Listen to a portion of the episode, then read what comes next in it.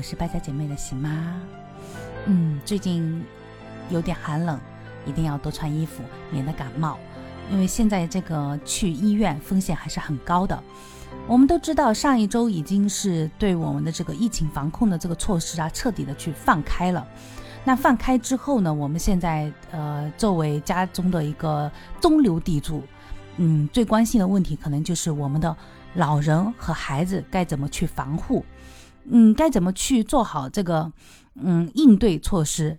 好像每一个人就突然一下子就成了一个医生，每个人都从这个。呃，各种渠道了解到说，哎，我们如果说是不幸得了新冠，我们应该怎么用药？哪个阶段用什么？呃，好像呃，都都都，嗯，网络上特别流行的那一张图就是一二三四五六七，前期吃什么，中期吃什么，后期吃什么？然后这后期的这个零花清瘟哦，这个药片的价格就一下子翻了，嗯，不是翻啊，是涨了三倍。原先我们在呃上海，就是我们就近的这个药房里面啊，它是四十八粒的，是二十八元一盒。那我现在一搜索是五十六元二十四粒，还有七十五元三十六粒。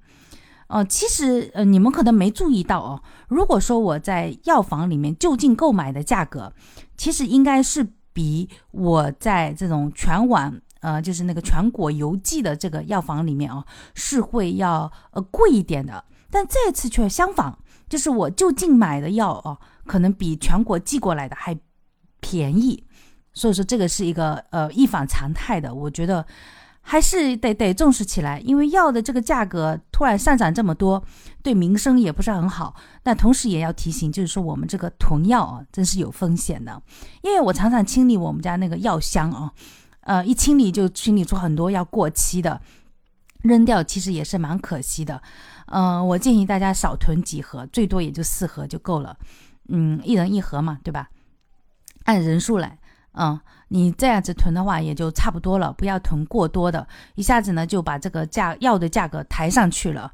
呃，我们国内还不需要如此恐慌，嗯，因为它还是有一些其他的药物能够对症的一些呃治疗。